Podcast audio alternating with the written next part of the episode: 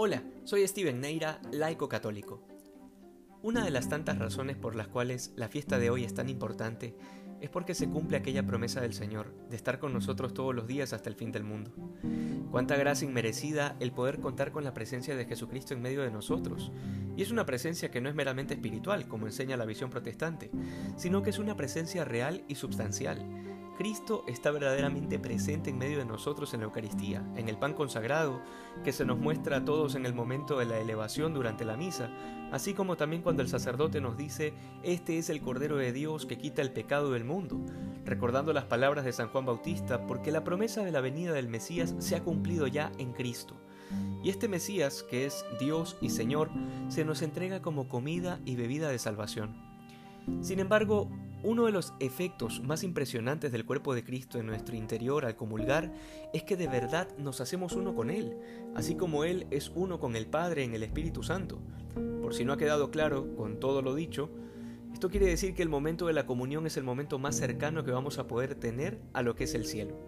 Y cabe recalcar que siempre está la posibilidad de tener un ejército de santos que es justamente lo que necesita este mundo, pero que ese ejército será imposible si no es alimentándose de la Eucaristía.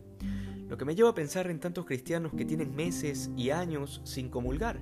personas que han entrado en la clasificación de lo que Cristo ha llamado árboles que no dan fruto, es decir, que se han vuelto estériles y secos en la vida cristiana, porque podrán hacer todo el bien que quieran, pero si no se han alimentado de la carne y de la sangre del Señor, tal como lo dice el capítulo 6 del Evangelio de Juan, no tienen vida. Realmente no tengo idea de cuántas personas escucharán diariamente estos audios, pero si cada uno de nosotros empieza a tomar en serio la comunión y si es posible incluso si comienzan a comulgar diariamente en la medida de lo posible, esta se convertiría en una forma concreta de golpear al mal de herir gravemente al demonio, de formar de verdad un ejército de santos que lleven en su interior y de manera real a la persona de Jesucristo, de manera que el reino de Dios se haga presente en la historia.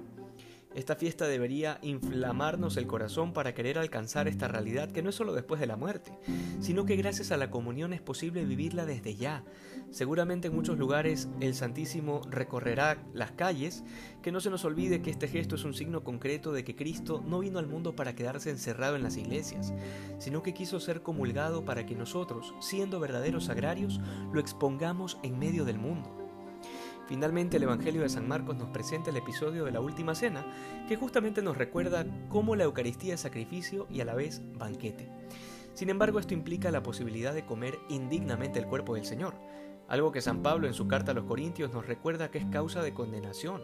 Sobre esto, la secuencia de la fiesta del Corpus Christi tiene un párrafo hermoso y fuerte a la vez, que dice, a los malos les da muerte y a los buenos les da vida.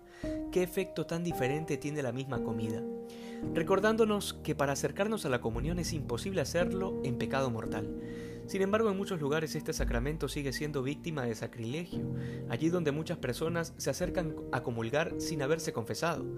la mayoría de casos por ignorancia y otras por soberbia, pero vale recordar que allí donde algún sacerdote confundido nos permite ir a comulgar con la premisa de confesarnos luego, es una locura total. Es lo que sucede cuando se reduce el sacramento a una mera formalidad, como si la confesión fuese una especie de trámite previo que pueda alterarse. En esta fiesta renovemos nuestra fidelidad a los misterios de la fe católica, que hoy seamos más santos que ayer. Dios te bendiga.